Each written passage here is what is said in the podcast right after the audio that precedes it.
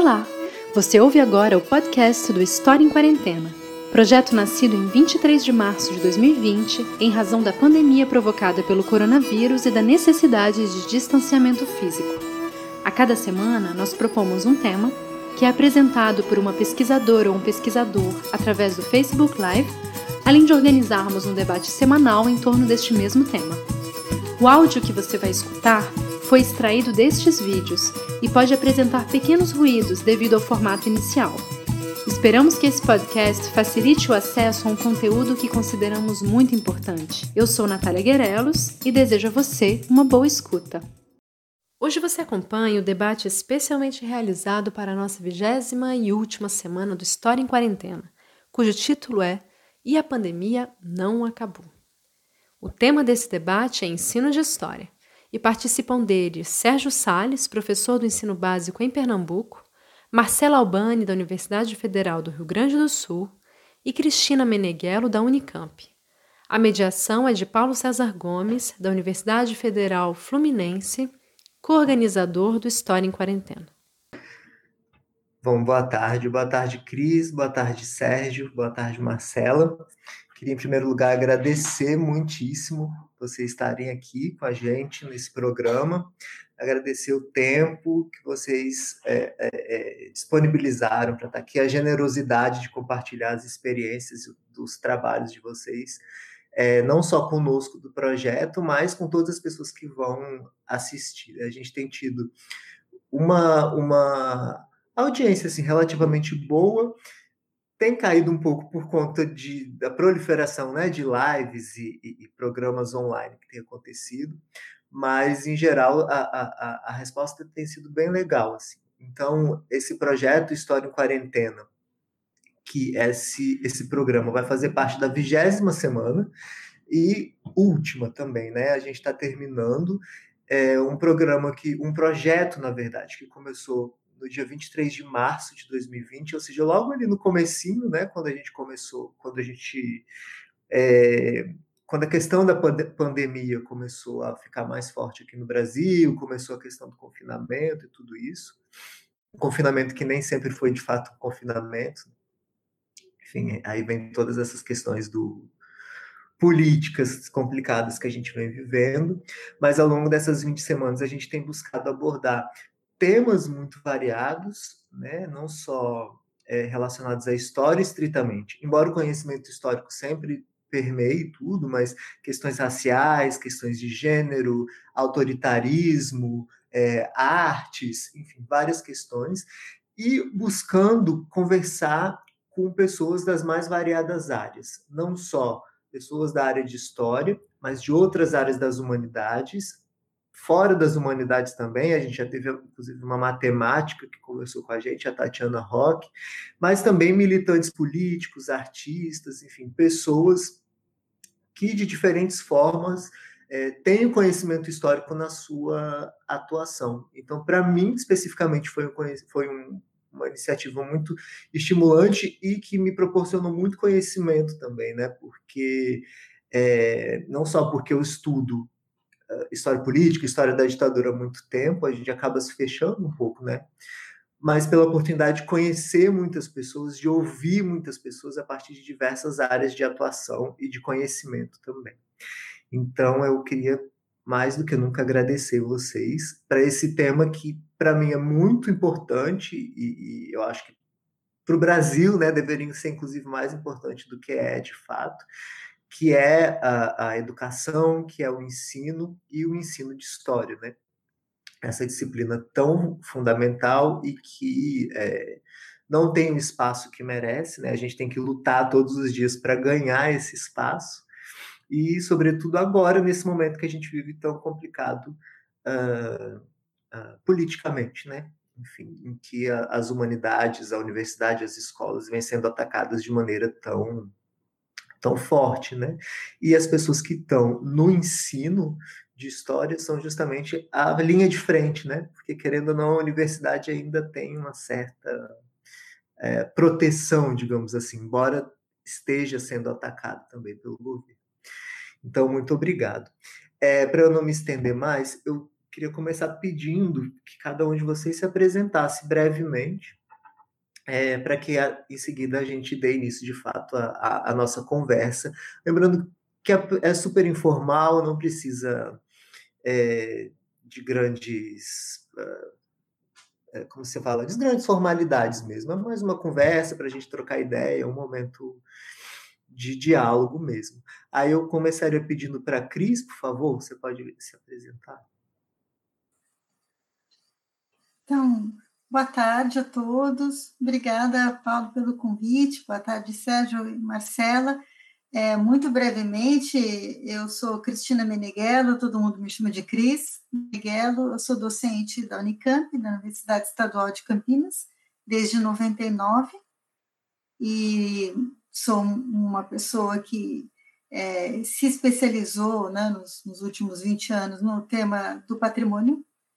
Inicialmente trabalhei com a teoria do patrimônio, depois com patrimônio industrial, e recentemente tenho trabalhado com o que nós chamamos de patrimônios difíceis ou sombrios, que é um tema que me aproxima muito desse da, da história da ditadura, inclusive, é, por outros caminhos, né, é, em relação aos lugares de memória. Mas fico sempre muito feliz em pensar e debater o ensino, porque tenho uma atuação muito forte nessa área. É, sou bastante conhecida pelo projeto da Olimpíada Nacional em História do Brasil, que esse ano está indo para o seu 12 ano, e que é um projeto desenvolvido na universidade, mas voltado para a educação básica, né, numa relação direta com professores de história e com alunos de oitavo, nono ano e ensino médio e a gente veio construindo, né, é, em parceria com esse projeto, outras atividades, cursos de formação online para professores de história, cursos presenciais para professores de história. Então, me vejo muito nessa interface, que se completou quando a Unicamp, no ano de 2016, passou a fazer parte do Prof. História, do mestrado profissional em ensino de História.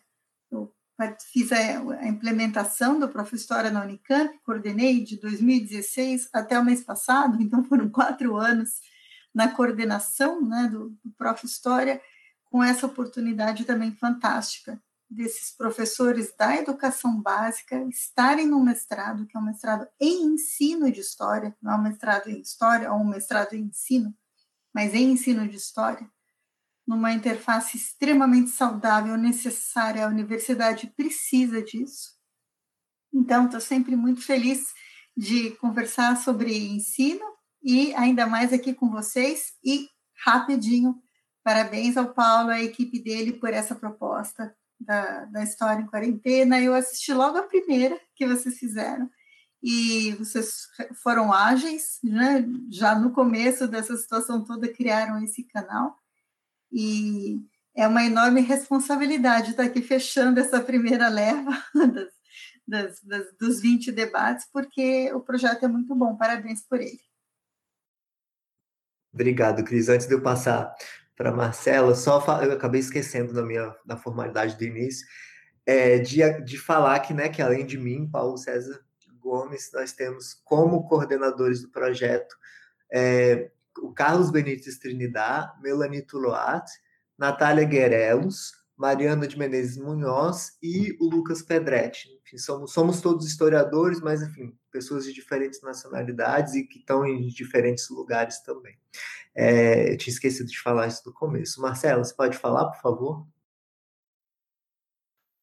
Então, boa tarde.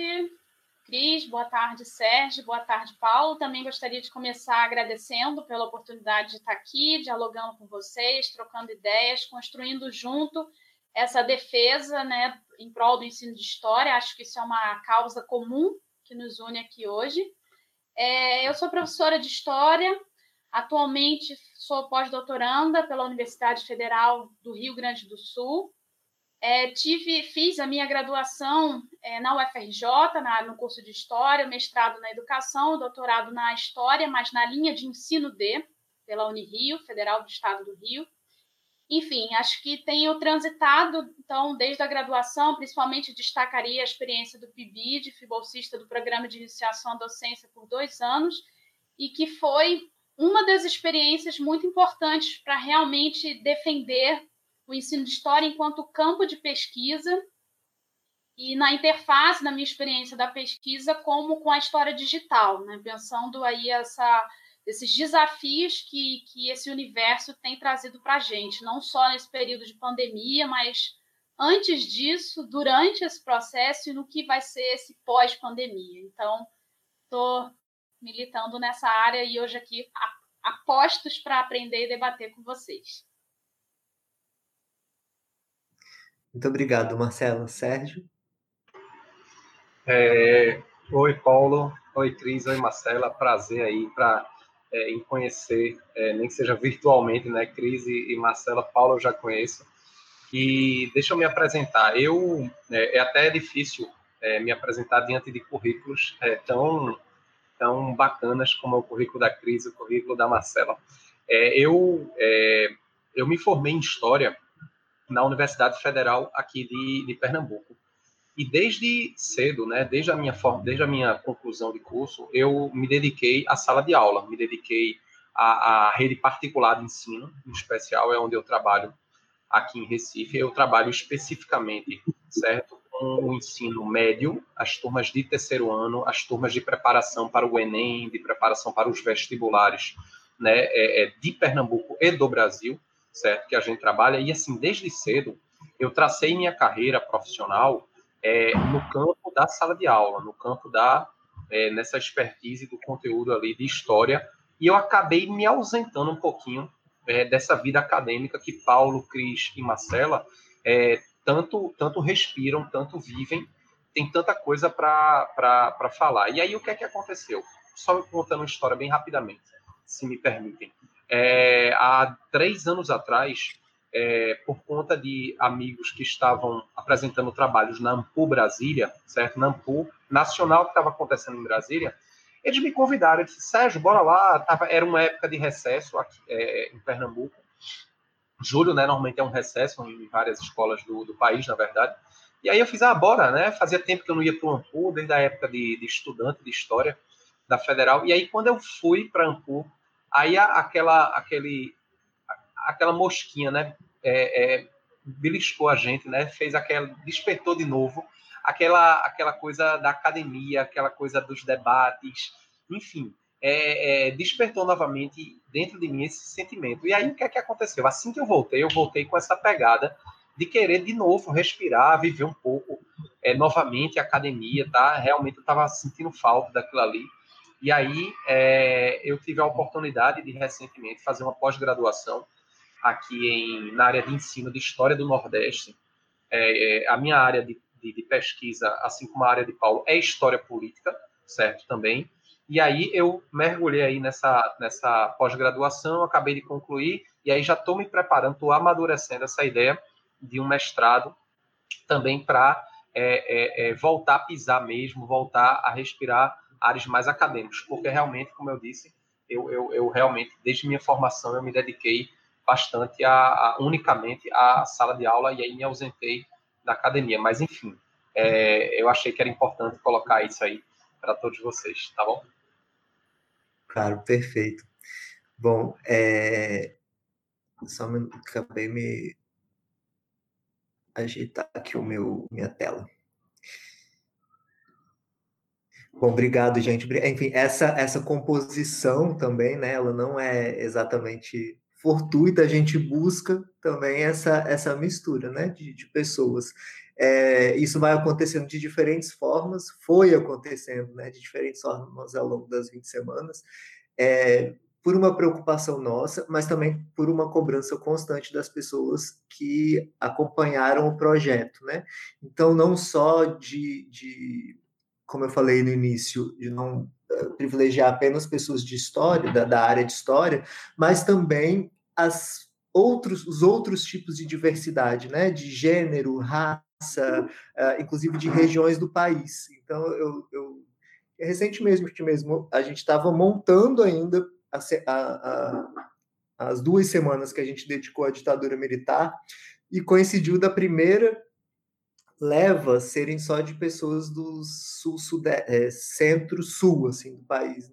E aí já, já recebemos umas três mensagens. Ah, mas só tem gente do, do, não tem do Nordeste. Enfim, mas é uma tentativa constante, embora nem sempre a gente consiga, sempre a gente consiga, né? Mas é, é, não só nesse trabalho, como no próprio História da Ditadura, eu tenho buscado, enfim, cada vez que eu viajo, sei lá, no ano passado, não foi? Já, essa pandemia já me deixou fora é, do tempo. Mas ano passado não pude de Pernambuco, por exemplo, lá fui eu com meu tripézinho para filmar, para entrevistar os professores de Pernambuco, enfim. Então, cada vez que eu viajo, às vezes mesmo de férias, eu vou com minha, meu equipamentozinho para poder ouvir e conversar com as pessoas. E aí, para dar início a, a, a, a conversa propriamente dita, eu queria provocar mais vocês do que questionar, enfim, vocês fiquem muito livres para comentar da maneira que quiserem, é, que comentassem um pouco é, essa relação do ensino de história da sala de aula, no caso da Cris, da, da, do próprio trabalho dela com as Olimpíadas, porque está é, tá totalmente inserido nessa, nessa área do ensino, né? É, que vocês comentassem a experiência de vocês com relação a esse momento que a gente vem vivendo, não só é, agora, mas há alguns poucos anos, né? Um momento de muitos falseamentos, distorções, negacionismos do conhecimento histórico, né?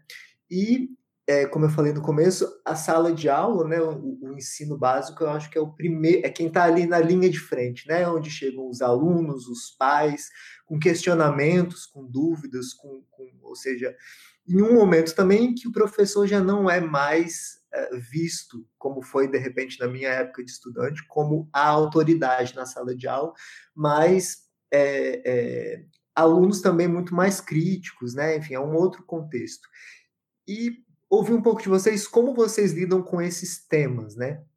quando eles aparecem, que desafios eles representam para vocês na prática do ensino de história, é, sobretudo em temas, por exemplo, como direitos humanos, feminismo, homofobia, enfim, que são temas que causam muita polêmica e vêm sendo tratados de maneira bastante problemática, né, pelos nossos governantes no momento atual. Aí agora, para inverter, é, eu começo com a Marcela, pode ser?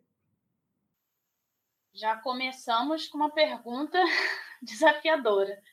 Eu acho que o primeiro aspecto que é assumir os incômodos, é assumir que existem problemas ou questões que precisam ser trabalhadas, sejam elas na formação no, na, como estudante da educação básica, seja na formação docente. Recorrendo às experiências, Paulo, eu poderia citar um exemplo para você muito recente. Estava num curso com professores da rede privada de ensino e aí houve uma polêmica em relação ao funk. E eu falei: olha, mas a minha experiência na escola, eu preciso trabalhar, eu trabalhava em área de comunidade na cidade do Rio de Janeiro, o funk, os alunos estavam sempre levando isso, trazendo isso para dentro da, da aula, né? da escola, do espaço escolar. Então, o funk é uma manifestação legítima de cultura. É, obviamente, a gente pode problematizar outros aspectos aí envolvidos, muitos dos quais eu acho que a gente vai tocar aqui hoje, no encontro de hoje, mas é uma manifestação legítima. Então, eu não posso fingir que eu não ouvi, que eu não entendi é, essa visão pejorativa. Vamos discutir outros horizontes, pensar em outras possibilidades. Então, como você perguntou, acho que o primeiro aspecto é a gente assumir que existem incômodos, questões e que elas precisam ser discutidas. Precisam ser discutidas democraticamente. Isso implica em saber falar, ter argumentos e em saber ouvir, coisa que anda muito rara. Eu vou acabar puxando o debate aqui, trazer para a Cris, para o Sérgio, das redes sociais. Né? Quem pensa diferente, eu vou lá e excluo. Né? Então, eu fico ali na, na, na, na bolha, não é? Então, como trazer isso, pensar democraticamente, saber ter argumentos e saber ouvir? Enfim, passo a palavra aí para a Cris, para o Sérgio, e depois eu vou, vou complementando, porque acho que a tua pergunta tem vários subtemas aí envolvidos, e a gente vai conversando e vai, vamos tentar tocar em todas elas. Perfeito. É, Sérgio, pode ir? Claro, claro. Desafiador, desafiadora a questão, como Marcela aí já, já apontou. E assim, é, a minha realidade é uma realidade, eu classifico assim, muito pragmática.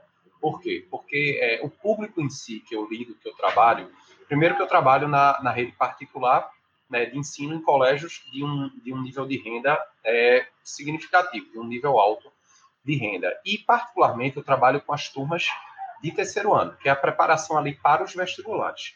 E aí, o que aconteceu? De alguns anos para cá, por exemplo, o Enem, a própria é, Olimpíada de História, né, e Cris pode também é, desenvolver isso melhor na fala dela, elas trazem temas, certo, que é, suscitam essas polêmicas, como, por exemplo, a questão do movimento negro, a questão do movimento feminista, certo? Então, tudo isso, quando isso é levantado numa sala de aula, surgem seus comentários e surgem, é, e eu, eu, percebi esse movimento realmente aí de quatro anos, três anos para cá, de 2017, 2016 aproximadamente para cá, dois é, negacionismos históricos, né? De eu ser afrontado em sala de aula, eu estava dando aula, por exemplo, sobre é, é, é, é o, o quilombo dos palmares, né? Analisando ali a complexidade do, do, do, processo, da figura de zumbi, e o aluno levantar em sala de aula a mão e dizer assim, professor, é, mas zumbi, ele, ele era gay, né? Ele era... É, é, ele era homossexual e etc. E assim, a gente tem que desconstruir esse tipo de, de, de acusação, esse tipo de, de, de, colocação. Então, por exemplo, ah, professor, mas já, é, eles praticavam a escravidão ali entre eles, então, assim, aquilo ali é, é, é, é a, essa liderança que se aponta aí para zumbi não é lá essas coisas, enfim. Certas bandeiras que, é, certos negacionismos que a gente, inclusive, viu recentemente agora na, com relação à nomeação do, do, do, presidente da Fundação Palmares, né, que, que vem na contramão do que o movimento negro ele vem, ele vem defendendo, é, é, isso na sala de aula isso já está aparecendo, certo? O negacionismo com relação à questão da ditadura, certo? São temas sensíveis, certo? E na sala de aula isso vem aparecendo, o que facilita meu trabalho. Aí eu vou ser bem transparente, bem sincero com vocês. As provas de vestibular, elas trazem essa visão, certo, mais problematizadora. Ela traz essa, por exemplo, a Olimpíada de História traz isso, e Cris pode abordar, como eu já falei isso, mas eu digo, prova, as próprias provas do Enem, a prova da FUVEST, da, da Unicamp, vestibulares que temos aqui em Pernambuco, eles trazem essa visão de uma história mais crítica, de uma história mais do protagonismo negro e etc., questões que abordam isso. E aí esse aluno, muitas vezes, ele, é, ele sabe que ele tem que aprender aquela visão, ele tem que entender aquela visão até para passar nos vestibulares. Mas a questão aqui, isso é um incômodo, né? Isso é um incômodo, porque muitas vezes aquele aluno, ele está ele, ele tá ali de uma maneira, como eu disse, pragmática. Ele, não, eu vou aprender o que esse professor aí está me ensinando, porque eu preciso passar numa prova. Mas eu não tenho certeza se ele realmente é, é, é, ele mudou a linha de pensamento. A gente é, é um verdadeiro esforço, é um, um grande esforço para tentar desconstruir é, é, esse negacionismo que, que vem muito forte, são alunos que vêm é, de, uma, de, uma, de um tipo de acesso de informação, principalmente é, é, é, do YouTube, de certas páginas não confiáveis, vamos assim, e que causam uma certa afronta na sala de aula. Mas eu acho que Marcela foi muito feliz na fala dela. Eu acho que a gente tem que ter, enquanto educador, né, a gente tem que ter a paciência de escutar esse aluno, de deixar ele se expor e, dentro de um discurso acadêmico, desconstruir aquilo ali e, mostrar a ele que ele precisa amadurecer a própria argumentação dele, que ele precisa buscar fontes é, fidedignas, fontes realmente reconhecidas sobre aquela temática que ele quer expor. Enfim, eu acho que cabe muito a gente, enquanto educador, é, é, é, dar essa voz, claro, ao aluno, para que ele exponha aquilo ali, mas tentar, a partir da fala dele, mostrar o equívoco e tentar é, orientá-lo ao máximo, certo? Eu, eu acho que é, é, essa é, uma, é, é, um grande dilema que eu, particularmente, eu vivo hoje em, em sala de aula. Eu, eu, me deparo com algumas situações, realmente nesse sentido, certo? Eu passo a palavra agora, acho que Cris, né? Que, que, que é Paulo que vai falar. Né? Cris, Cris. Pode ir, Cris.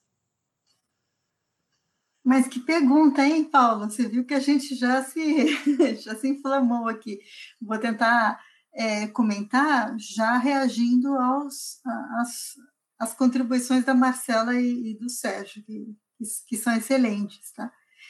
É, eu, como professora universitária, percebi nesses últimos anos uma intensificação do debate sobre o negacionismo, o revisionismo, é, dentro do Prof. História, né, com os, com os nossos mestrantes que são professores, muitas propostas de trabalho sobre isso. Eu estou orientando um mestrado, quero até mencionar aqui, do Pedro Zarotti, um, um mestrado que acho que vai ficar muito bonito, em que ele está fazendo um levantamento junto aos professores, outros professores de história, né, é, de situações de confrontação em sala de aula em temas relativos ao revisionismo e negacionismo. Então, a gente saiu, eu acho que aqui do Brasil, daquele lugar é, de quando eu, eu fiz universidade, que a gente, se alguém falasse em revisionismo, a gente tinha certeza que a pessoa estava se referindo ao Holocausto e ao Shoah.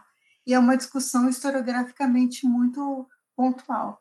Quizá estivesse falando do revisionismo do século XIX, quizá estivesse falando do revisionismo como procedimento historiográfico, mas hoje, aqui no Brasil, se eu falo em revisionismo, a gente sabe que, que a gente está discutindo questões que não são mais questões historiográficas, mas que são questões que têm a ver com o aumento da intolerância e do pensamento retrógrado. E hoje a gente não consegue mais separar o que é revisionismo e o que é intolerância. Né?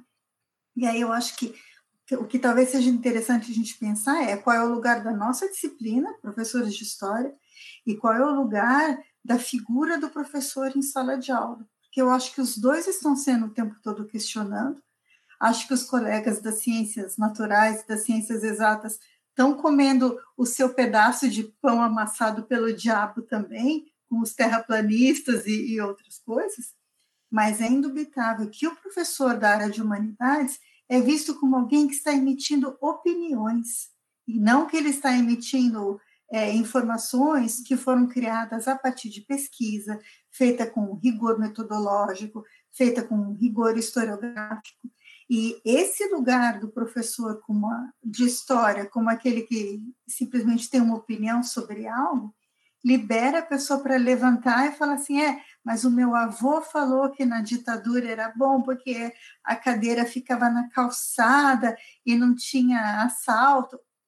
Esse, é esse tipo de, de confrontação. Então, qual é o lugar que ficou para o professor de história que a opinião dele é igual à opinião do avô? e qual é o lugar que a gente trabalhou a nossa disciplina de história com tanto esforço para explicar que não existe verdades absolutas, que existem várias versões, que existem várias apreensões do passado, e isso se desgarrou desse rigor científico e metodológico e virou com qualquer coisa que se fale sobre o passado é válido, porque não é. Então, eu acho que é uma reflexão sobre o lugar da disciplina e sobre o lugar do papel do professor. E aí quero fazer mais só dois comentários, né, sem, sem monopolizar, sem querer monopolizar muito. Um é a partir do que o Sérgio falou, disso de, de, de quando os vestibulares pedem, quando o Enem pede, sabe lá como será o próximo Enem, é, isso era um pouco um, lugar de barganha do professor, né? E a gente usa isso muito na Olimpíada. Os professores contam para a gente: ah, não é que a gente está discutindo gênero, é que a Olimpíada mandou discutir gênero. Então, se a gente quiser trazer a medalha para a escola, vai ter que discutir gênero. É um, é um jeito muito pela janela que a gente, que a gente faz para trazer essas, essas discussões. Mas várias vezes nas nossas redes sociais, a gente recebeu a seguinte pergunta dos alunos: tem que esquerdar para ganhar medalha? E o que, é o esquerdar para ganhar medalha? Ou seja, eu tenho que responder uma coisa na qual eu não acredito. Eu tenho que responder uma resposta que eu acho que é o que vocês querem ler, se eu quiser ganhar uma medalha. E isso é assim, é, é um incômodo enorme que nós temos, se você, de novo, voltamos para o que eu falei anteriormente, voltou para a questão da, da, discussão da história como um espaço da, da opinião e, e da intolerância como um lugar de escolha. No ano passado, na 11ª Olimpíada, é, logo que acabou a primeira fase, a gente recebeu um comunicado é, do Exército de que eles haviam orientado as equipes que, que são de colégios é, geridos né, pelo Exército que parassem de fazer a prova. E quando eu recebi essa, essa informação, conversei longamente, a Olimpíada é coordenada por mim e pela Alessandra Petro, né? E a primeira reação nossa foi: Ué, mas a gente nem perguntou de ditadura militar na primeira fase, a gente nunca pergunta de ditadura militar na primeira fase, nem na segunda, né? O que, que aconteceu, né? É, e a gente foi reler as questões da primeira fase para ver onde é que estava o problema, o incômodo. E o problema e o incômodo estava na primeira questão, que abriu a prova, que era um rap, viu? Já que a Marcela falou do, do punk, eu estou ligando aqui, que era um rap cantado pela, pela atriz, que chama Elevação Mental, e que é um rap em protesto contra o assassinato de trans no Brasil. Cujo refrão da música era algo assim, quase cristão, do tipo: o preconceito não te leva a nada, não seja um babaca de mente fechada. Estou refazendo a letra aqui, tá? E, e, não lembro o resto, mas era toda a letra da, da canção. E foi isso que incomodou. Não foi nem disputar uma interpretação historiográfica sobre o lugar do exército durante uh, os períodos ditatoriais atravessados pelo Brasil. E isso me chamou a atenção porque a gente estava num, num beco sem saída muito maior. Esse ano, a gente ainda não fez a prova, a prova ficou para setembro e outubro, vai ser toda online. Ela é, né? Tudo online. Mas até a fase final, que não era online, vai ser também, que não dá, com a pandemia. Esse ano, no começo do ano, para todo mundo não ficar frustrado, a gente fez uma pré-Olimpíada. Era uma prova aberta, inscrições abertas para qualquer um participar, tinha modalidade para família, para o vô, tinha modalidade de grupo de amigos e tal. A gente fez meio assim, só para ver como era. Aí teve 30 mil inscritos, a gente levou um susto, né? Mas, enfim. E aí teve uma pergunta é, que comparava o quadro Amamentação, do Visconde, que é um quadro, é, vamos dizer assim, dentro do academicismo, era daqueles relatórios que os artistas que ganhavam bolsa para estudar em Paris mandavam, e em seguida tinha uma escultura da Rosana Paulino, uma obra de arte, uma instalação contemporânea, com uma ama de leite negra, fitas saindo de vários seios e várias bonecas penduradas. E aí a gente estava chamando atenção para a questão da amamentação, da ama de leite, fazendo um, um caminho que começava na análise das duas obras de arte. E um orientando meu comentou: a minha escola é evangélica e não vai mais fazer a Olimpíada por causa dessa pergunta. E aí eu, o, que, o problema não tinha sido nem o questionamento da, da, da figura da Ama de Leite, mas a imagem, né? É, o, o seio. E isso me deixa petrificada, né? Se nós vamos pensar do, em, em, em, que, qual é, qual é o lugar, né? Em que lugar estamos nos movendo formando gerações de jovens. Terminei essa, essa primeiro comentário. Não, perfeito, foi incrível, enfim. É, alguém quer mais comentar algo sobre, sobre essa questão?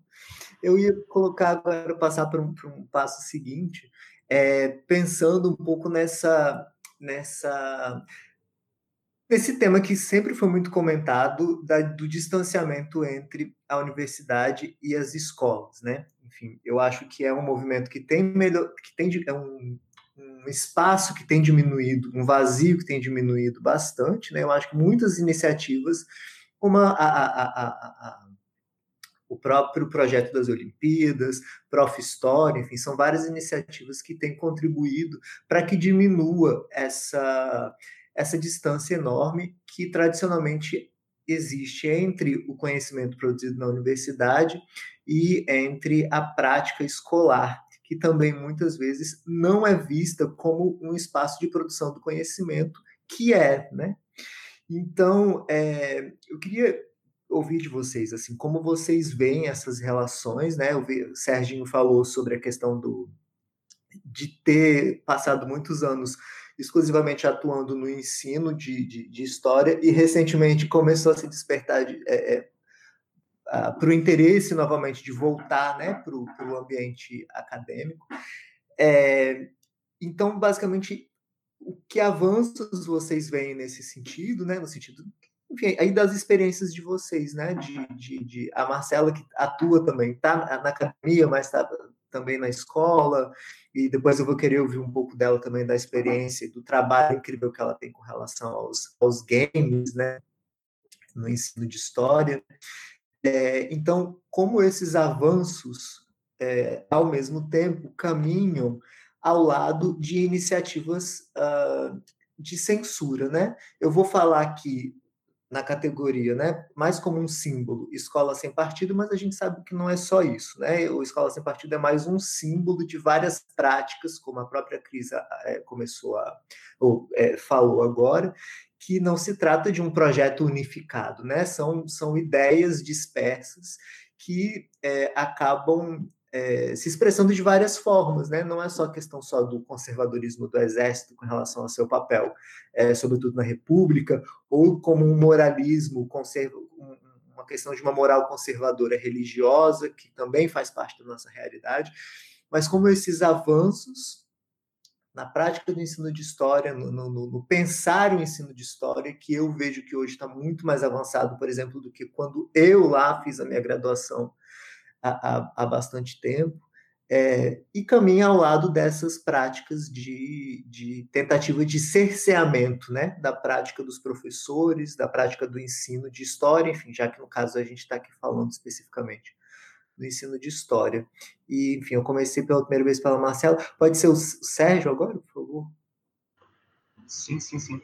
É, posso, posso dizer aqui o que, o que se passa né, na minha realidade é, é o seguinte, com, com relação a essa, essa, esse tema, né, que Paulo levantou da, da do Escola Sem Partido, né, é, eu confesso que é, eu só vim a escutar realmente de maneira mais é, é, de maneira mais forte essa temática realmente durante ali o processo eleitoral, último processo eleitoral que a gente teve no país, né, em 2018, certo? É, dada ao, ao incentivo do próprio é, presidente ali do vitorioso ali, né, do Jair Bolsonaro, certo? Para que é, os professores, principalmente história, né, e a gente virou ali o, o, o alvo predileto, né, dessa desse movimento, né, do escola sem partido, essa questão da, é, da, da doutrinação que é, que é feita com relação, né, a acusação que é feita aos professores de história. E aí eu confesso que a primeira vez que eu vinha a escutar essa história da escola sem partido realmente foi há dois anos atrás, e eu confesso que eu fiquei muito angustiado quando é, é, isso veio durante o processo eleitoral ali, na verdade, na transição já da, da para o início do governo dele, eu fiquei muito angustiado no ano de 2019, né? O que é que ia ser o meu ano, né? Como é que eu ia lidar com essa questão, questão, né? E aí, particularmente, é, é, é alguns comentários assim, é, até de direção de escola, certo? Para nós, professores, a gente tem que ter cuidado com a maneira como a gente se expressa, é, é, porque a gente tem aí hoje em dia esse movimento. Então, assim, o tema da censura, né, que Paulo colocou aí, às vezes parte, às vezes do, dos próprios colégios onde a gente trabalha, dado também o público que esses colégios atendem. Então, são públicos muitas vezes de um, de um, de um, de um setor da, da elite ali é, é, é, que acaba defendendo e, e, e, e, valorizando esse tipo de postura.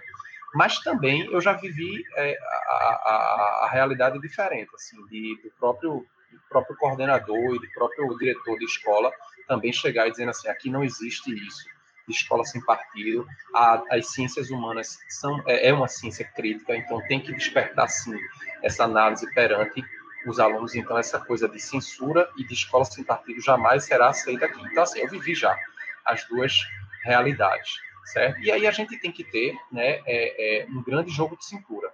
A verdade é essa, a gente tem que ter um grande jogo de cintura diante desses alunos, porque alguns levantam um pouco essa ideia, mas sendo bem sincero, eu nunca vivi uma experiência nada muito é, é, nada muito forte, nada muito intensa nesse sentido. Realmente, eu, eu, eu eu tenho uma experiência até então é, é, positiva nesse sentido.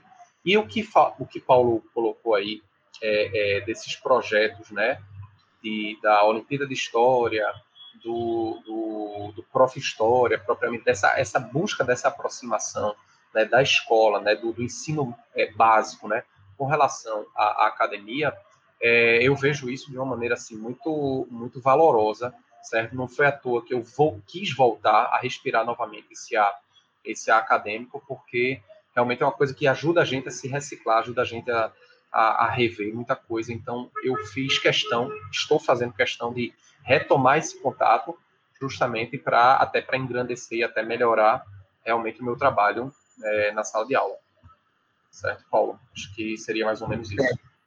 É. é só queria puxar um pouquinho o que você já falou antes de passar para. Acho que é para a Cris agora. É, é, uma coisa que a gente.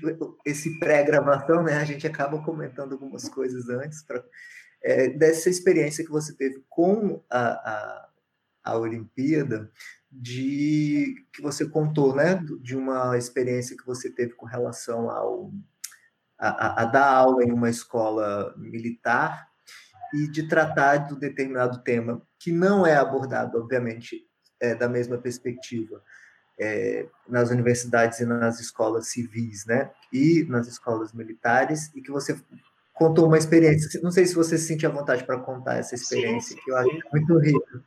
É, é, é, assim, foi uma experiência, é, inclusive foi no meu início de carreira, o que talvez até agrave um pouco mais a questão, porque é aquela coisa, início de carreira, você está um pouco inseguro e tal. E aí é, foi uma oportunidade que eu tive de trabalho no Colégio Militar aqui de Recife.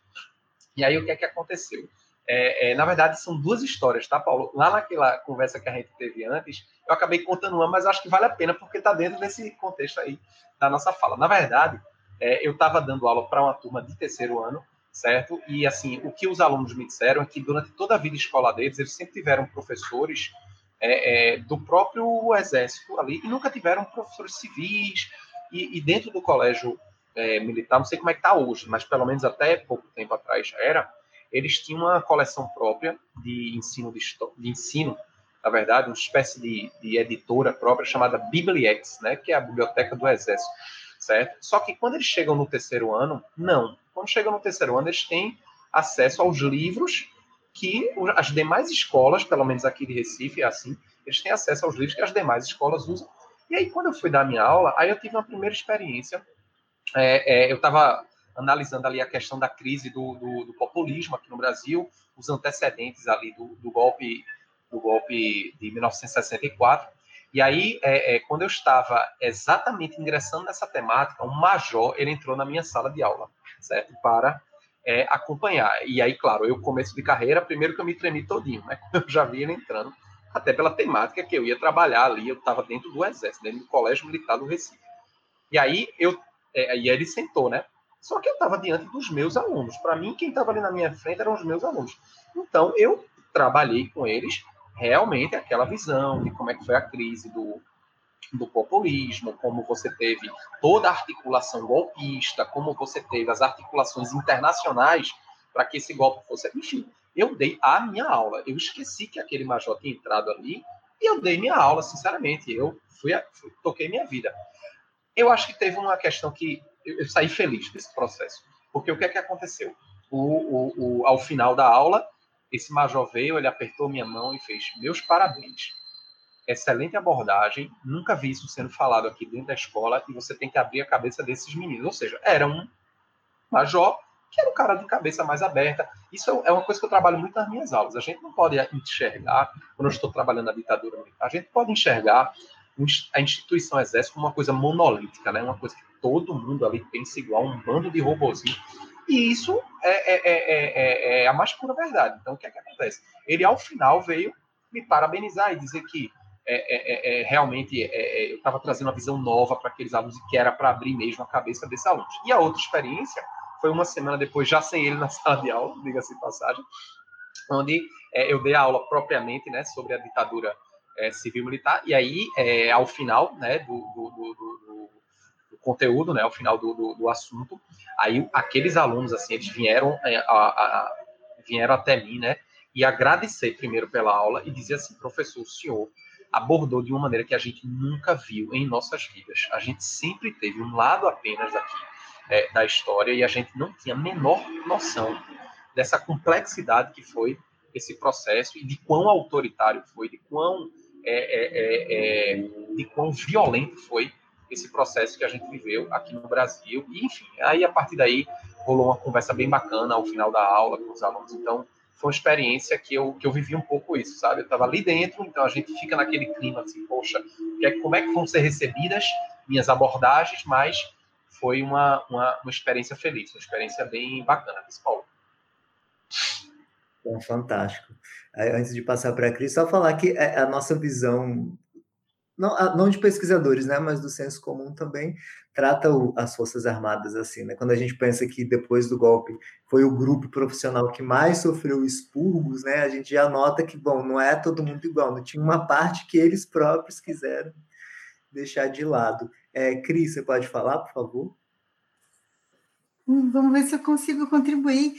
É, eu fiquei lembrando, nessa história que eu contei agora há pouco, de quando as escolas se retiraram né, da, da prova, eu observei muito a reação é, dos colegas da universidade. E ela era uma reação totalmente de confronto. É lógico, porque eles não sabem nada de história. É lógico que eles não saem da prova porque eles têm medo de irmão. E eu ficava pensando, gente, será que eles não entendem que existe excelência de ensino nas escolas uh, militares, né? Nós temos é, participantes da, das escolas, desde a prim... nós tivemos né, desde a primeira Olimpíada, espero que a gente tenha de novo agora, é, medalhistas, todas as vezes. Então, esse tipo de, de, de fala, de demérito, ela, ela empurra esses jovens para um lugar que é bom. Tá, estão dizendo que a gente é burro, então não vou mais participar. Não é isso que a gente quer todo o nosso trabalho é justamente esse de acolhimento. Quando eu escrevi a nota para a imprensa, junto com a, com a, nossa assessora, a nota começava exatamente assim: as equipes das escolas militares participam todos os anos com brilhantismo, porque é verdade. Né? Eu acho que esse é exemplar dessa espécie de falta de sensibilidade, dessa, dessa espécie de cegueira que a universidade tem em relação ao que acontece na educação básica. A gente vê, é muito comum é, pessoas que não são relacionadas ao ensino de história, e eu não acho que é todo mundo que precisa trabalhar ou estudar com ensino de história, não vejo isso como uma obrigação, mas dos campos que eu não conheço, eu me calo. Né? Então, se você não trabalha com ensino de história, não tem por que você usar sua influência de intelectual e vir para as redes falar assim: a escola pública é uma porcaria, porque não é porque tem uma quantidade enorme de professores de história no, no chão de fábrica da escola, produzindo materiais incríveis, né? É, produzindo materiais belíssimos e trabalhando com as poucas condições que tem, e os nossos alunos que chegam para a nossa universidade pública vêm vindo da, da, da escola pública.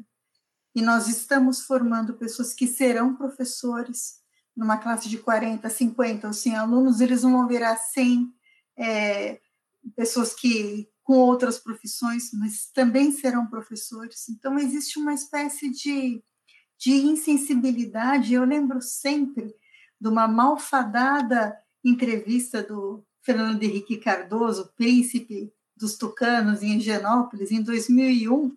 Ele falou: é, quando a pessoa não consegue ser pesquisador, coitada, ela vai ser professor em vez de ter o nome na praça, ela vai ficar a vida inteira repetindo o que outros escreveram. Adoro repetir isso, não deve ser esquecido. O FHC falou isso em 2001. E esse olhar do os pesquisadores versus o, vírgula, coitado, vírgula, que foi ser professor, é uma das coisas que mais dano trouxe a, a essa relação entre universidade e educação básica, eu acho que é, uh, além disso, um, um, uma marca de um pensamento ainda elitista que a universidade tem e que a impede de ter essa, essa participação mais, é, mais contundente de contribuição e de aprendizagem. E aí, fechando, eu acho que tem muito esse olhar assim de que a universidade vai produzir e o que ela produziu vai, sei lá, descer por que caminhos, descer. Quantas vezes vocês já ouviram o colega falando, ah, o que eu pesquiso não, não chegou no livro didático? Por quê? É, porque é exatamente essa ideia de que você criou um conhecimento como se a escola não fosse produtora de saber também, como se a universidade não tivesse que aprender com a escola. Então, são, são temas incômodos. Eu sei que é até antipático falar isso, mas a universidade pública é, tem produzido excelentes projetos, mas tem tradicionalmente falhado, porque ela, ela fala, escreve e zomba daquilo que ela não conhece a fundo. Perfeito, perfeito. É... Marcelo, você pode ir, por favor?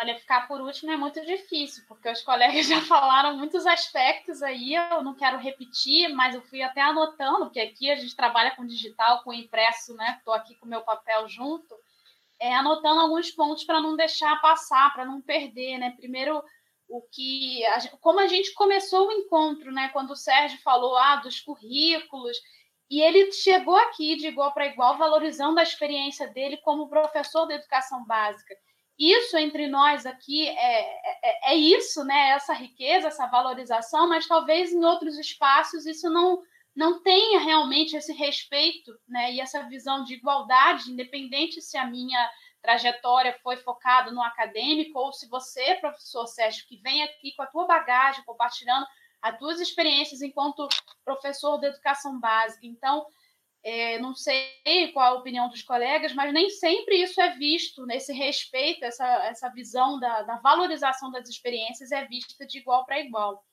É, então, eu anotei aqui também para, em relação à primeira pergunta, Paula, a relação da universidade com a escola, é que a gente divulgue as nossas experiências. O que a gente faz na sala de aula com os nossos alunos, publicar ocupar também esses espaços, muitas vezes a gente se coloca à margem disso, né? Ah, mas eu sou professora, eu sou professora, eu sou uma intelectual, e essa eu acho que é a beleza do campo do ensino de história, né? Quando eu comecei falando ensino de história enquanto campo, porque se a gente for historicizar esse processo, por muito tempo o ensino de história foi visto como lugar da aplicação pensar teoricamente, conceitualmente, é necessário. É isso que a gente faz. A gente não está pensando, a educação não está aqui para dar a resposta do como fazer, do como ensinar.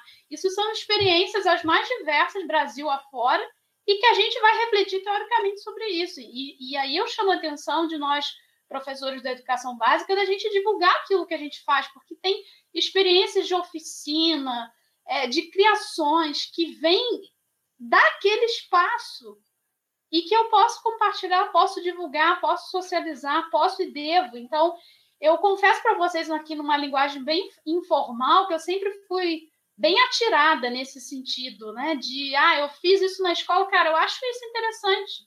Eu vou divulgar isso, eu vou colocar isso na rede, eu vou conversar com outras pessoas que eu sei que também estão interessados em, em, em trocar ideias sobre esse tema, sobre essa metodologia, enfim, o que for. Então, eu acho que é a gente sair daquele lugar, e a gente sabe politicamente que esse lugar do professor da educação básica, nessa postura da subalternidade, entre aspas, aqui, isso foi construído. Iniciativas como o PIBID, Programa de Iniciação Docência, como Prof. História, entre tantas outras, vêm mostrar a palavra que é central para o nosso debate, que é a ideia da resistência. Por que, que a gente fala que nós somos resistência?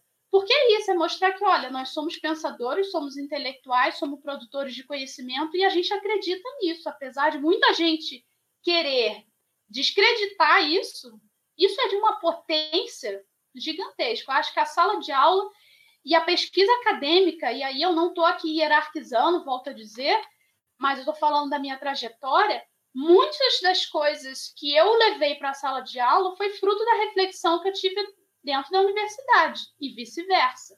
Muitas das questões que eu levantei na minha tese de doutorado vieram daquele embate próprio da sala de aula. Uma coisa complementa a outra, e eu acho que são ambas muito importantes, certo? Então, é, é repensar, é quebrar, e aí eu estou falando de luta mesmo, no, no sentido é, do fôlego, né, da energia que a gente precisa ter, não para provar nada para ninguém, mas para defender um campo que hoje é um, um campo consolidado. Acho que a Cris pode falar disso até melhor do que eu, né? Porque eu estou é, é, já há algum tempo militando nisso, mas faço parte aí de uma outra geração. A gente tem gerações distintas no campo do ensino de história, enfim. Então, tive, acho que o privilégio, ou o prazer, ou a opção mesmo de trabalhar com isso desde a minha graduação e vir numa formação ininterrupta nessa área do ensino de história. Né? Então, é, enfim, acho que eu me empolguei aqui, mas acho que falar de ensino de história traz na gente, mexe com a gente, com as nossas paixões, com as nossas emoções e com as nossas defesas, que são defesas políticas. É, não, incrível o que você está falando, porque eu também tenho essa, essa percepção, né? Existe o, um preconceito mesmo, né, de que a escola não é um lugar de produção do conhecimento, que é um lugar só de aplicação, né?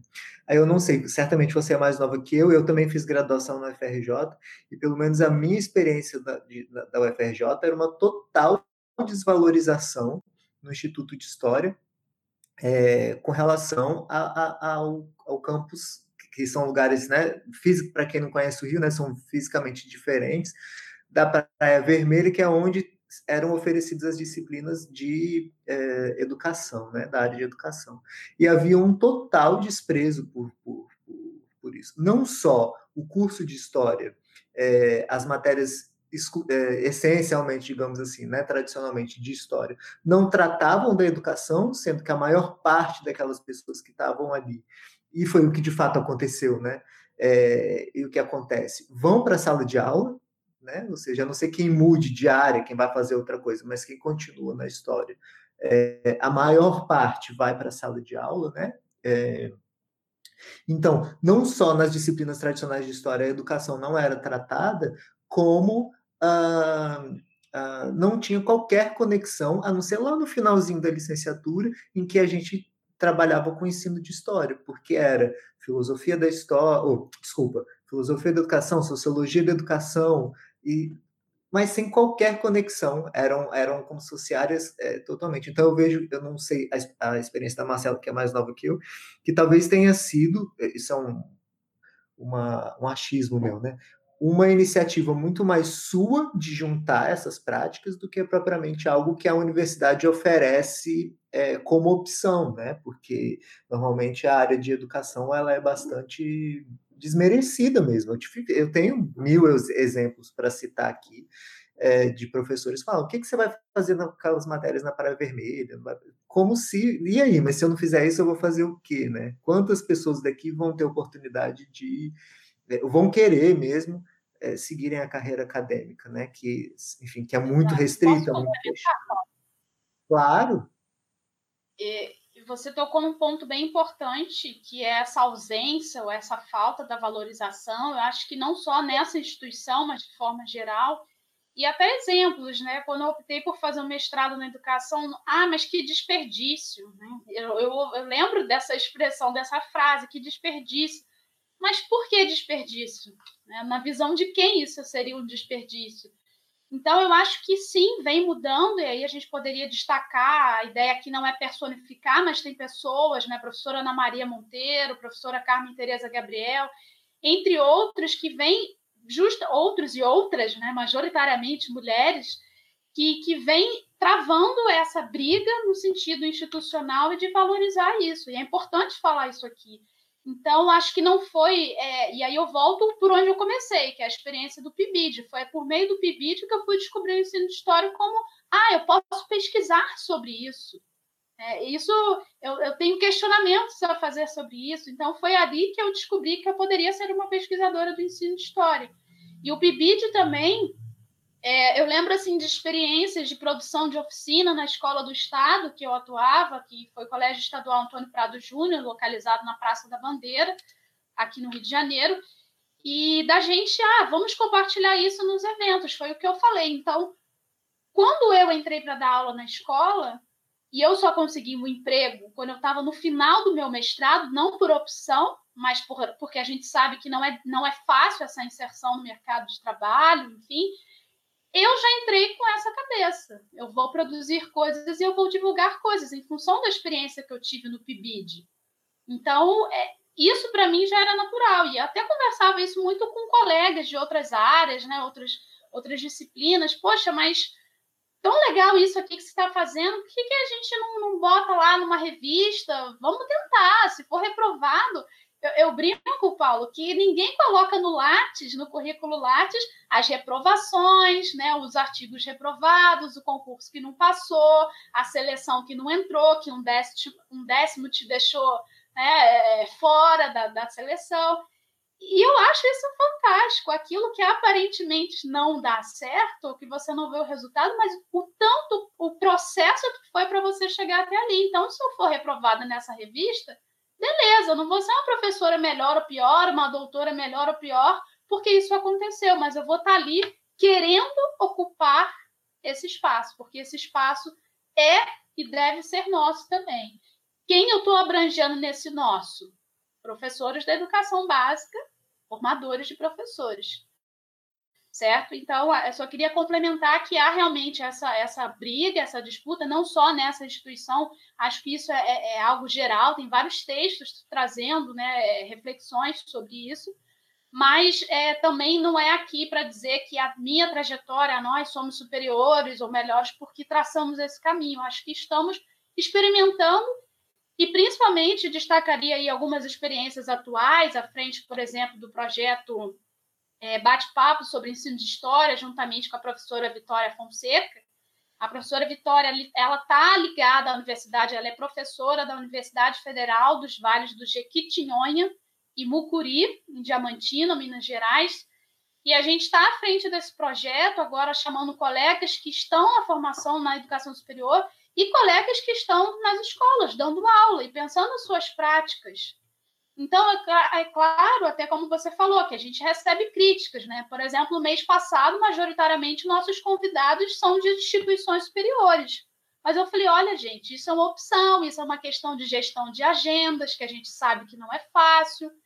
Isso não é, é, é até porque a maioria dos professores da educação básica estão saturadíssimos de trabalho, eu não quero dizer que os da educação superior não estejam, mas se a gente for comparar, tá, tá muito grave a situação, saturadíssima de trabalho. E falei, olha, é uma opção. Isso não quer dizer que a gente esteja desvalorizando. Então, essas críticas, elas sempre vão acontecer. Eu acho que você que também está à frente aí do História em Quarentena, vocês recebem muitos... É, a gente está se expondo muito, mas se expondo porque acredita na causa. E a gente vai continuar ouvir as críticas, ponderar aquilo que é pertinente e deletar ou jogar fora aquilo que não serve. Então, enfim, é isso. Essa experiência no bate-papo, chamando professores formadores, professores como o Sérgio, né, que começou, vou voltar, Sérgio, a dar teu exemplo, porque eu achei fantástico. Você fala, estou aqui como professor, é isso que a gente quer. Né? De que, que adianta eu ter um título de doutorado, pós-doutorado, que nem é título, né, se a gente for pensar nesse sentido, se eu não sei ou se eu não mobilizo isso em prol de um coletivo. É para arquivar, né? ou para afirmar que eu sou doutor em História, ensino de História, é, eu acho que a beleza do ser doutor em ensino de História é poder movimentar isso em prol de um coletivo. E valorizar de igual para igual meu aluno do sexto ano, que está lá né, na, na flor da idade, na, naquele agito que vocês sabem bem o que é uma, uma, uma sala de sexto ano, mas que é um pensador, que é um autor, que é uma autora, que está ali construindo aquela narrativa, que está construindo aquela aula de história junto comigo de igual para igual. E as melhores experiências que eu tive, você citou o trabalho da gamificação, foi justamente por acreditar ter isso como uma aposta. É uma aposta, é, é, é o investimento que eu fiz, cara. Vocês são os autores disso aqui, vamos lá, vamos produzir. Me ensina aí como é que faz, me mostra. Eu não sei, eu não conheço isso. Isso aqui não é da minha realidade. Então, construam essa aula junto comigo. E, enfim, não é para dizer que tudo são flores, tudo é fácil, não é. Demanda muito gás, mas o resultado que eu tive, eu não abro mão disso. Eles e elas são autores juntamente com o professor e com a professora. Ai, gente, eu me empolgo muito, desculpa. Que isso, foi ótimo. É, é sempre bom já, ouvir. Já ouvi também, perdão, Paulo, já ouvi também que ah, é porque você está no início de carreira. Eu falei, olha, é só aparência de nova, porque eu já passei dos 30, já estou no 3.1, já não é mais tão início de carreira assim. Eu quero até o meu último dia de trabalho, que a minha geração já não vai mais pegar aposentadoria, diga-se de passagem, né? Então, quero manter esse gás, esse propósito até o último dia de trabalho. É a minha meta, vamos ver. Perfeito. É, a, a, gente já tem uma hora, aí eu penso da gente ir encaminhando para o fim, né, para as considerações finais, até para não ficar um programa enorme e, não por mim, porque eu poderia ficar aqui horas falando, é um assunto que me empolga muito. É, e aí, só antes de lançar a última provocação, digamos assim, tem uma a questão da, da, do ensino e da divulgação também, né? Vocês, em algum momento, falaram dessa questão que, que, que, também é muito desvalorizada, né? Eu que venho trabalhando com divulgação pelo menos há quatro, an quatro anos, foi quando o site História da Ditadura começou a funcionar e tal. É, é, existe, lógico, a gente vai criando um trabalho, vai ganhando assim um, um certo respaldo, mas muito mais um apoio moral do que propriamente questões concretas no sentido do que o que eu faço é totalmente, no, no caso do História da Ditadura, e também no História em Quarentena. É, a gente faz porque quer fazer, porque acredita nisso, é quase uma militância, né? Porque não, não ganha dinheiro nenhum, inclusive a gente gasta, né? Para montar o site do História em Quarentena, a gente fez uma vaquinha, é, e tá todo mundo é, trabalhando porque quer, porque ninguém ganha nada. É, e, ao mesmo tempo, isso no História em Quarentena. Né? No História da Ditadura, ao longo desses quatro anos, vem ganhando algum respaldo, mas não só é, não existe financiamento para isso, é um trabalho que a gente faz, e, todas as pessoas que colaboram é, fazem nesse sentido, mas também por é, a questão da pontuação mesmo, né? Se você vai, eu posso passar um, seis meses divulgando trabalhos de, sei lá, uma pessoa por semana. Isso não vai valer nada se eu for fazer um concurso, porque o que vale é o meu artigo publicado na revista é, A, né, Qualizar, mesmo que aquele artigo vá ser lido por quatro ou cinco pessoas e a divulgação vai, sei lá, vai ser lida por 200. Então, na verdade, existe estruturalmente uma desqualificação também da divulgação, né? Que é também uma prática é, pedagógica, querendo ou não, né? É uma, uma, uma que pode estar inserida também na questão do ensino de história. E aí, partindo para o final, assim, aí, se vocês quiserem já, é, como se diz, é, colocar na. fazendo suas considerações finais, eu fico pensando nessa questão desses usos do passado que vêm sendo feitos, né? Então, retomando um pouco o início, mas em outro sentido, é, desses usos que vêm sendo feitos do passado brasileiro, nesses, nessas questões, né? Escravidão, colonização, ditaduras, racismos e todas essas questões que fazem parte da nossa história. É, como vocês veem o papel dos, do professor, vocês em diferentes posições, né, em diferentes é, lugares de atuação, a Cris é, na frente aí das Olimpíadas, mas ao mesmo tempo na universidade, né? É, Sergi, Serginho na escola, uh, Marcela nos dois, né, também na universidade também. Né? Mas como vocês veem a importância do professor uh, na formação de uma consciência histórica crítica, pensando que os seus alunos não necessariamente vão seguir é, a, a, carreira, né, ou a faculdade de história, mas que vão estar é, tá no mundo, independente da profissão que tiverem, né, é, sem hierarquizar as profissões, mas a importância de construir uma consciência histórica e um pensamento crítico com relação à nossa própria história. Então é mais ou menos assim. Eu começaria agora com a Cris, pode ser? Claro.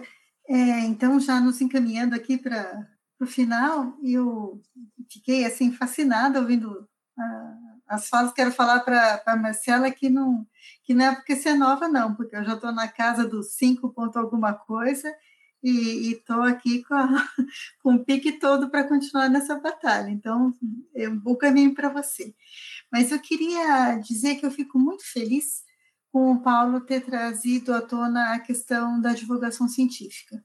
E acho que é um campo que vem ganhando é, proeminência, acho que ele, é, ele, tem recebido vários nomes, né, divulgação científica, publicação pública, comunicação pública da ciência e da tecnologia, né, que é o grupo do PCST, que tem ingressos maravilhosos, o pessoal da história pública, que não trabalha exatamente nesse campo, mas que eu acho que tem várias intersecções com quem trabalha com a divulgação científica, não é a mesma coisa que a história pública, e acho que esse campo da divulgação científica e o campo da, da relação com a educação, eles padecem no, na história dos mesmos males. E quais são esses males?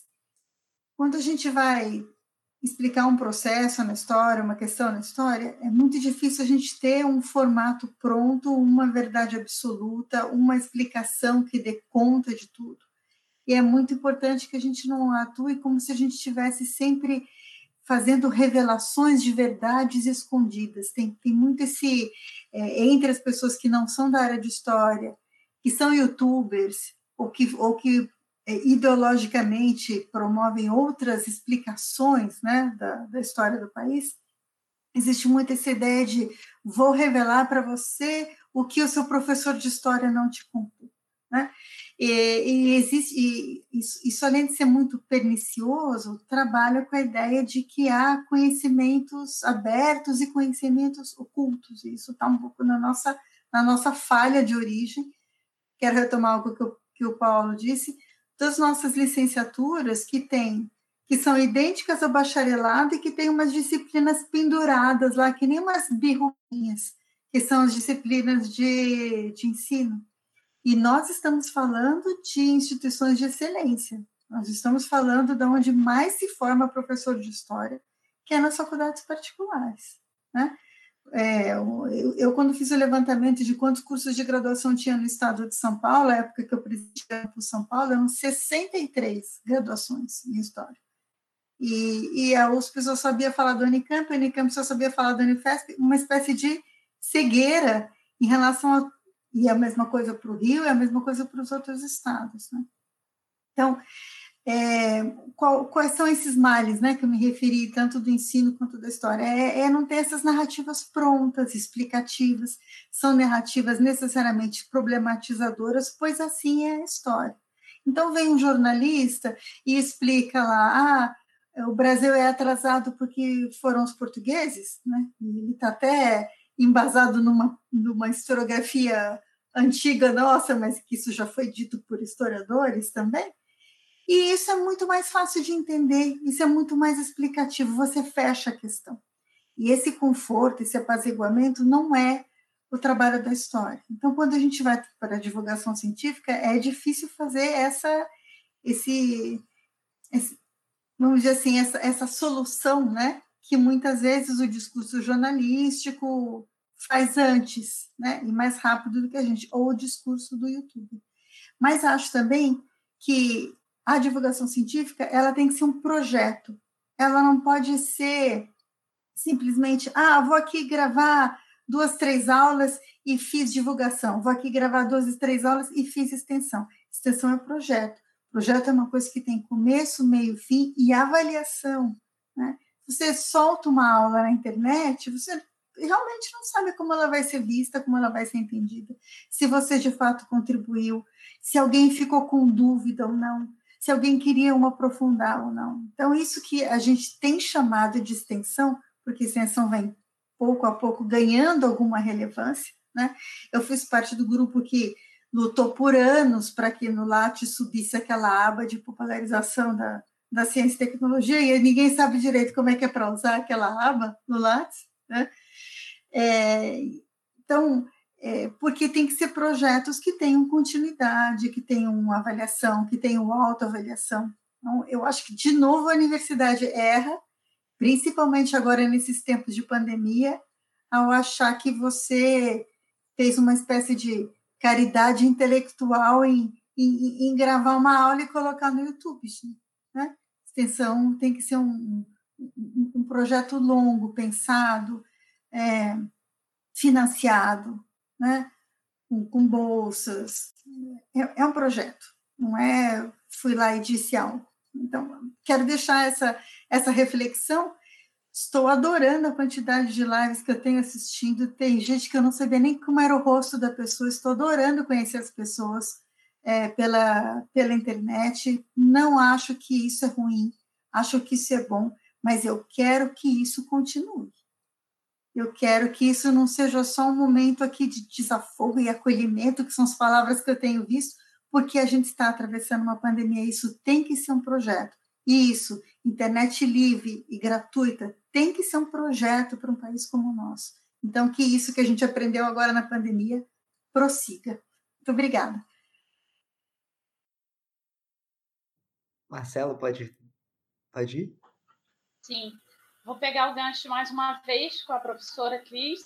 E ela falou da, das lives, né, essa era das lives, das transmissões ao vivo, enquanto um espaço permanente que continue nesse pós-pandemia e que tenha legitimidade. A gente brincava, acho que foi a professora que postou, né, Cris, da, da, do Lattes lá, como é que a gente vai colocar isso no Lattes, da, foi alguma coisa assim, não lembro exatamente a postagem, mas brincando com isso, né, como é que é, é, é, isso vai ser considerado realmente enquanto produção. E aí, a, a, profissionalização disso, e eu chamo até atenção, Paulo, acho que você tem experiência nisso também, Cris, enfim, todos vocês, da gente se apropriar de algumas coisas ao nosso favor, e que na academia às vezes não é muito bem visto. Teve uma vez no evento, o professor perguntou para mim assim: Você fez faculdade de marketing? Aí eu não entendi se isso foi um elogio, se foi uma crítica ferrenha. Eu falei, não, professor, eu sou formado em história mesmo, mas por quê? Ah, porque eu já vi vídeos do seu livro, do ensino de história e games circulando. Aí eu, ah, tá, então, sim, eu divulgo realmente muito o que eu faço, mas não no sentido de que ah, eu vou virar famosa, não é minha intenção, aliás, não é mesmo, porque se fosse eu nem estaria na sala de aula, né, enquanto professora, teria ido para outros ramos, mas é constantemente exercitar, e isso demanda tempo e planejamento de ações para investir nessa, nessa divulgação. É, isso demanda, por exemplo, eu conversar com alguém que seja da área do marketing, entender como é que funciona. Vocês sabem que tudo que a gente é, lida nesse mundo digital está lá com os algoritmos. Então, olha, gente, curtir um vídeo, comentar um vídeo, isso ajuda a impulsionar. Eu acho que eu não estou fazendo nada de errado de usar isso a favor da divulgação do conhecimento histórico. Pelo contrário, é ocupar esse espaço, ter esse conhecimento mínimo que seja para usar isso a favor do que, do que a gente deseja, que é divulgar conhecimento de qualidade. Então, essa ideia, por que não aprender sobre marketing digital para usar isso num projeto, seja um projeto de extensão, enfim, como, como foi exemplificado. É, eu, Cris, eu acompanho muitas postagens no Instagram da Olimpíada Nacional. Eu adoro as postagens lá, as enquetes, as interações. Isso ajuda, eu participei com os meus colegas do trabalho da pré-Olimpíada, que você citou, que foi feita é, no início, né, mas há uns, tempos, há uns meses, que eu não lembro exatamente o mês, mas foi maio, né? Não lembro. Enfim, foi, então eu... Foi abril e maio.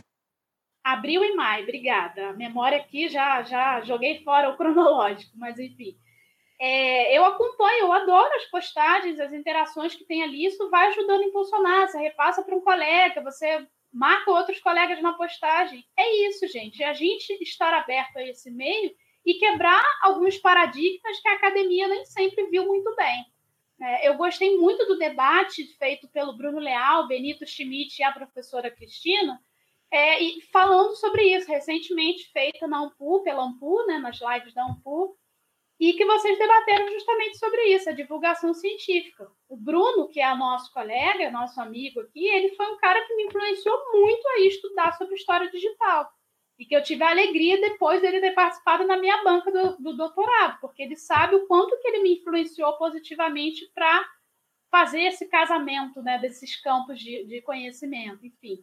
Então, é, acho que falar de divulgação científica demanda da gente sair da nossa área de formação e da forma como nós fomos. É meio redundante que eu vou falar, mas é a maneira como fomos formados. O historiador que fala difícil, que é prolixo, que tem que falar para os pares. Eu não, eu quero chegar a outras audiências. Eu fico muito feliz no bate-papo sobre isso de história, quando eu tenho pessoas que nem é, que, que não têm necessariamente uma, uma graduação, uma graduação histórica, que estão ali debatendo, parando para pensar sobre a profissão. Né? Vou abrir outro parêntese aqui. No domingo, eu estava aqui em família, é, são as melhores coisas que a gente conta, são as coisas não acadêmicas, né? Vamos combinar. E aí, gente, ninguém merece, né? Com todo respeito aqui, mas ninguém merece programação de Globo, né? Assistir Faustão domingo, reprise disso, daquilo. Eu falei, cara, eu vou botar minha família para assistir a live da professora Ana Maria Monteiro, que participou com a gente do bate-papo. E foi maravilhoso eu poder discutir com a minha mãe, com as minhas tias, sobre a valorização da profissão, né, sobre a docência, sobre o que é ser professor de história hoje. Então, eu acho que essas lives elas também estão cumprindo um papel que é romper os muros da universidade e que esse tipo de debate chegue a qualquer pessoa interessada. Então, eu estou falando aqui, da, abrindo a minha intimidade aqui da minha vida em família, para dizer, cara, foi gratificante, maravilhoso poder conversar com a, minha família sobre isso. Porque, afinal, é isso que eu estou lá na academia estudando. Né? Na, na defesa do doutorado, ah, minha filha, não entendi exatamente isso, mas estava ali participando do processo, estava ali trocando ideias, entendendo os conceitos. Então, é uma luta que eu tenho, e eu sei que não é só minha, que é fazer esse debate todo, muitas vezes pesado, teórico, denso, chegue de uma forma palatável, de uma forma possível de ser compreendido por qualquer pessoa. O papel da divulgação científica, para mim, é atingir a audiência, a mais, as mais diferentes pessoas e trajetórias formativas, certo? E a gente saber falar, a gente tomar cuidado, eu ando me policiando até demais, que eu mesmo já estou de saco cheio de tanto eu repetir isso para mim. Poxa, é, eu vou para uma live, eu falo né, né, né. Cara, eu estou aprendendo a lidar com essas câmeras, eu estou aprendendo a lidar desde os gestos, os olhares, as palavras que eu vou utilizar. Agora, saber divulgar é não esquecer o respeito a quem está te ouvindo. Isso eu não abro mão de jeito nenhum. Eu vou respeitar o professor, eu vou respeitar o meu aluno, eu vou respeitar seja lá quem for, porque a divulgação científica precisa muito, né? A linguagem palatável que eu falei aqui não é uma linguagem menor, é uma linguagem de respeito em primeiro lugar e de se fazer entender. Né? Então é isso, pensar os projetos, né, as lives ou o que for enquanto espaço formativo enquanto espaço permanente e brigar para que isso seja visto de uma forma. É, eu acho que dá muito mais trabalho eu planejar uma live, eu contactar a pessoa, organizar horário, agenda, às vezes, do que eu pegar e escrever um artigo. São ofícios totalmente diferentes. Não estou dizendo que escrever artigo seja fácil, gente, pelo amor de Deus, não é. Mas é um trabalho que eu faço recorrendo ao repertório que eu já tenho. Repertório para fazer live, eu, Marcela, não tenho repertório acumulado para isso. Estou aberta a aprender. Estou nesse processo. Enfim, então acho que, que é isso, Paulo. Sérgio e Cris. É, é, é aprendizado para todos nós a gente fazer compreender, a gente aprender outras áreas de conhecimento. Eu citei aqui o diálogo com o marketing, poderia falar do, do aspecto gráfico, do design. Acho que o Bruno é um cara também muito preocupado com isso e que eu estou aprendendo a sair do textão, a parar de ser prolixa e saber falar para quem quer que seja. Obrigadíssimo. Antes de passar para Sérgio, fala que é isso, né? Difícil para caramba essa empreitada aí que a gente vem desenvolvendo nessas 20 semanas foi um, um desafio enorme, né? Porque foi uma pancada. É, o História da Ditadura é um projeto que eu venho desenvolvendo nesse sentido adorei ouvir a Cris falando sobre essa questão do projeto, né? E é um projeto que, embora seja um projeto, ele também vai tendo que se modificar o tempo todo, né? Porque você vê uma coisa que não funciona, aí você coloca de outra forma, faz uma entrevista de um jeito que não fica legal, aí tenta fazer de outra, um texto, você pede um texto para uma pessoa e de repente ele chega super acadêmico você fala, puxa, não cumpriu o objetivo, aí você tem que ler, rever, devolver, para que ele faça algum sentido para alguém que não tenha a mesma formação que aquela pessoa que escreveu. E aí, é, antes de passar, antes, antes, a gente vai. O último, último programa do, do dessa dessa, dessa batalha aí do, do, das 20 semanas vai ser um debate entre nós, né, coordenadores, para falar né, o que, que deu certo, o que, que deu errado e quantas coisas aconteceram, né? Quantas vezes a gente chamou uma pessoa para falar sobre a sua própria pesquisa. Isso não é uma crítica, mas uma observação. E a pessoa simplesmente falava de uma maneira que nem nós entendíamos, sabe? Porque usava conceitos que faziam sentido para aquela área, autores que faziam sentido para aquela área. E eu que também tenho a formação de história, não, simplesmente eu não entendia, porque eu não conhecia aqueles conceitos daquela área X, já que a gente né, buscou ampliar a, a, a falar de, com outras áreas também, que não só a história contemporânea, né? Mas, enfim, no finalzinho eu falo mais um pouquinho para não, não, falar demais. Serginho. Oi, oi, gente. É, fica até difícil, né? Depois de, de colocações aí tão bacanas, tão tão legais que foram feitas, mas é, eu acho que estava refletindo muito, né, o que Cris falou, o que Paulo, o que Marcela, que vocês estavam falando, e, e, e assim, a, a, pandemia ela veio aí para dar uma sacudida muito na gente, né? Nos botou dentro de casa e aí a gente teve que sair da nossa zona de conforto ali. Eu, por exemplo, na minha realidade do ensino básico, né, do ensino médio, eu confesso que quando a coordenação das, dos, dos colégios, né, que eu trabalho, disse assim, ó, professor, o senhor tem que ir para casa, porque a gente vai entrar agora numa pandemia e a gente vai pensar uma maneira de dar aula de casa. Eu entrei, assim, num, num estado nervoso, assim, meu Deus, como é que vai ser isso? Então, foi um grande desafio é, é, é, é, é construir essas aulas e ainda continua a ser, né? Continua a ser. Mas eu acho que tá, isso está sendo um ganho gigantesco. Isso está sendo um ganho é, imensurável para todos nós eu acho que a gente está conseguindo lidar com essa ferramenta, que para muitos, pra, pelo menos para mim, era uma ferramenta muito nova, essa, essa exposição mesmo na internet. E eu acho que a gente está começando a ocupar um espaço, e a gente tem que exercer isso, tem que ocupar esse espaço, porque é o espaço que, pelo menos, o meu aluno se encontra, ele se encontra muito nesse meio digital. Então, assim, é, é, é um espaço que, por exemplo, aí voltando uma temática já citada aqui, é, é, essas correntes, essa, esses revisionismos, né, esses negacionismos que são tão ampliados ali na internet, eu acho que é, é, nós, agora que a gente está entrando cada vez mais nessa, nesse universo digital, nós cabe a nós a gente ocupar também esse espaço para fazer esse contraponto, para mostrar é, é, é, o que verdadeiramente é produzido na academia, o que verdadeiramente é um estudo sério, um estudo é, com metodologia, como o Cris colocou aí, e que e cabe a nós realizar isso, né? Nós professores, é, eu, eu, tive hoje, minha gente, foi hoje que aconteceu isso, eu achei, é, me veio na cabeça, eu preciso falar para eles. É, é, eu estava dando aula hoje, eu estava trabalhando a questão do processo é, abolicionista aqui no Brasil, e aí eu estava, é, enfim, entre, entre algumas pessoas que eu citei, eu citei Lilia Schwartz, né? Lilia Schwartz, e aí, quando eu citei, minha gente, estavam as câmeras abertas dos alunos, e aí eu fiquei espantado, assim, como é, é, tipo 80% dos alunos disseram: ah, a gente sabe quem é, a gente sabe, ela vive na internet, ela está sempre fazendo live. Realmente, Lília está fazendo um trabalho espetacular.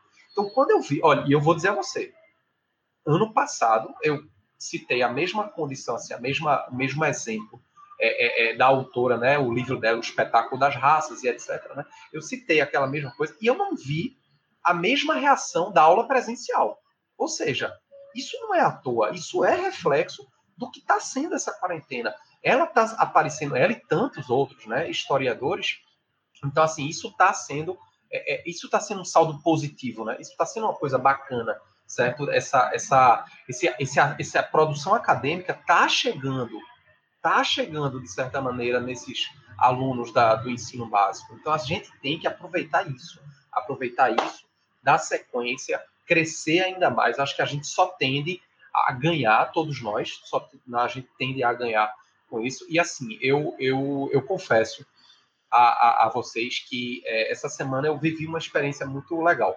Né? Aí eu já vou contar outra experiência. Eu vivi uma experiência muito legal porque é, é, é, eu tive uma aluna que, que passou agora recentemente no, no, vestibular e ela mandou uma mensagem agradecendo né, no WhatsApp.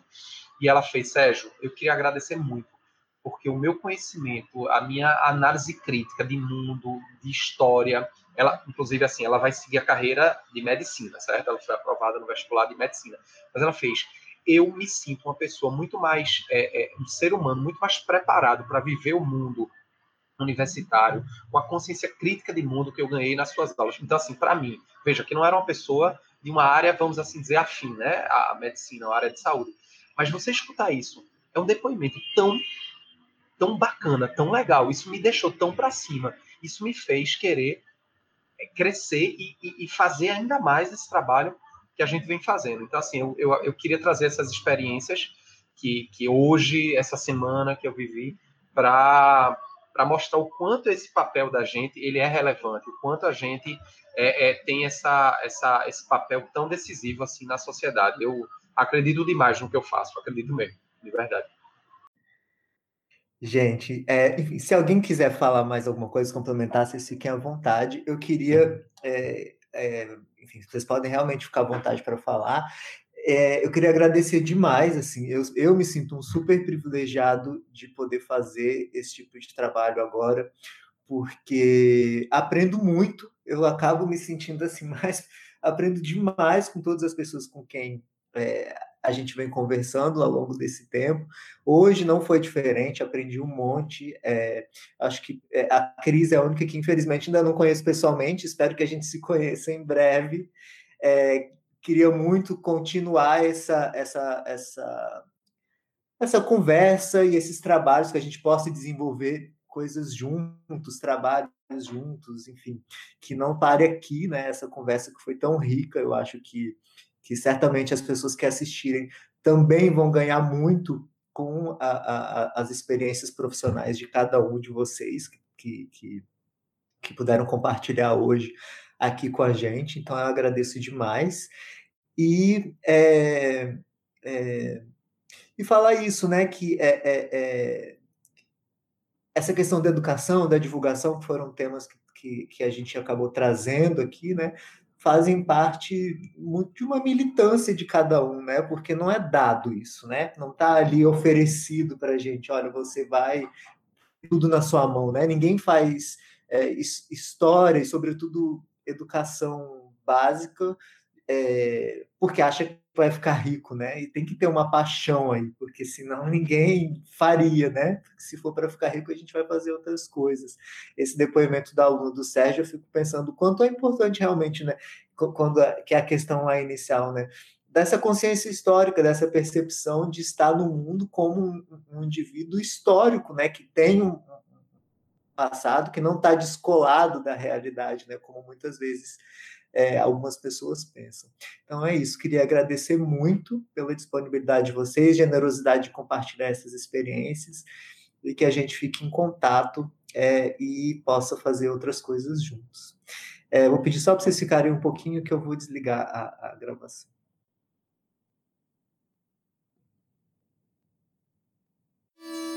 Você acabou de ouvir o podcast do História em Quarentena, projeto organizado por Paulo César Gomes, Melanie Tuioá, Carlos Trinidad, Lucas Pedretti e eu, Natália Guerelos. Música de Sam Nóbrega. Obrigada por compartilhar este tempo conosco e até a próxima!